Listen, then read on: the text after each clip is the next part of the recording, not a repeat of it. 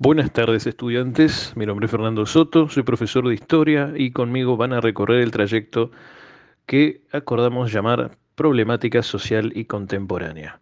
Para hablar de problemáticas actuales, sí, actuales de nuestro periodo contemporáneo, que significa de del, del mundo que nos rodea y no hace muchos años atrás, no hace muchas décadas atrás. Para eso lo vamos a abordar, obviamente, desde, las ciencias sociales. Por eso, antes de comenzar, y después de habernos presentado y presentar la materia, vamos a hablar un poco de los temas y los problemas de las ciencias sociales. A continuación les voy a presentar algunos desafíos ante los que se encuentran los científicos sociales. Por ejemplo, primeramente, un conocimiento está siempre en permanente construcción.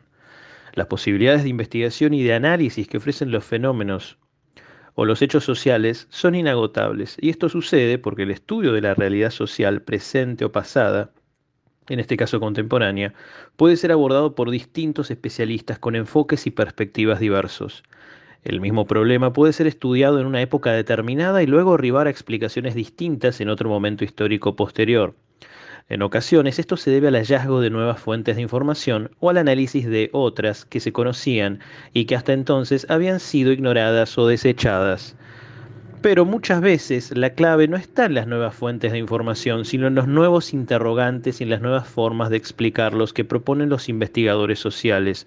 Por este motivo se afirma que el conocimiento nunca se acaba, sino que está en continua construcción, abierto a la formulación de nuevas preguntas y con la posibilidad de hallar nuevas y diferentes respuestas. Como nosotros decimos que el conocimiento está en constante construcción, también decimos que los interrogantes son importantes porque nosotros al mismo problema, desde distintas ciencias sociales, podemos hacerle distintas preguntas, hay distintos enfoques. ¿Sí? Causas y miradas múltiples, a esto tenemos que prestar atención. Las acciones humanas nunca pueden comprenderse de manera aislada. Por este motivo los científicos que estudian, analizan o intentan explicar los fenómenos sociales reconocen que lo que sucede en la vida de los hombres en sociedad solo puede comprenderse si se tiene en cuenta la gran variedad de causas y factores que se combinan entre sí. De esta forma descartan las causas únicas y proponen análisis multicausales, que a menudo requieren también de una multiperspectiva, es decir, de una mirada amplia que no pierda de vista saberes que pueden aportar las ciencias en su conjunto. Cambios y continuidades en el tiempo. Si viajáramos en el tiempo, veríamos que las sociedades han recorrido un largo camino de cambios. A lo largo de los siglos han cambiado las formas de aprovechar y producir los recursos para la supervivencia los modos de organizarse, de trabajar, la tecnología y las relaciones entre distintos grupos. Además de cambios hay permanencias o continuidades, aspectos de la realidad social que no cambian o cambian muy poco a lo largo del tiempo. Por ejemplo, en los últimos tiempos ha habido enormes modificaciones en nuestros sistemas de comunicación. Hoy en día podemos comunicarnos instantáneamente por Internet con cualquier lugar del planeta, pero la comunicación en sí ha sido una necesidad que permanece, que continúa existiendo a lo largo del tiempo y a pesar de que hoy estamos en este presente muy comunicados, tenemos la necesidad de comunicarnos, nuestros antepasados del Paleolítico, cazadores y recolectores, también tenían esa misma necesidad de estar comunicados y era esencial para la vida como lo es hoy las disciplinas que integran las ciencias sociales. Para dar respuesta a muchos interrogantes de las diferentes sociedades del pasado y del presente existen diversas disciplinas. Cada una se especializa en determinado análisis desde una mirada particular, con su propia tradición y sus propios métodos y técnicas.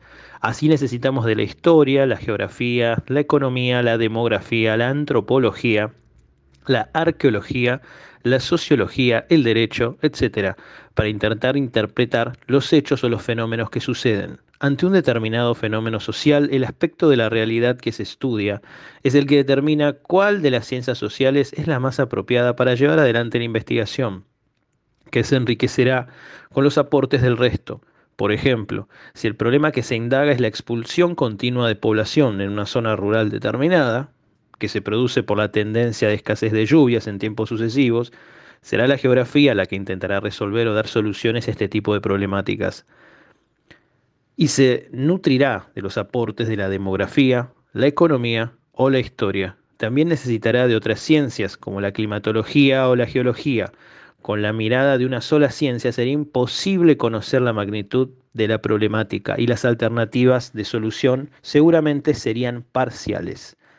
Por eso justamente hablábamos de una multiperspectiva hace instantes, ¿no?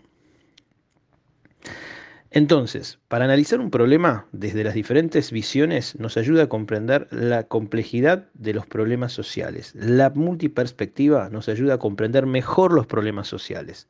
Todos los problemas que estudian las ciencias sociales se producen en un tiempo y un espacio determinados.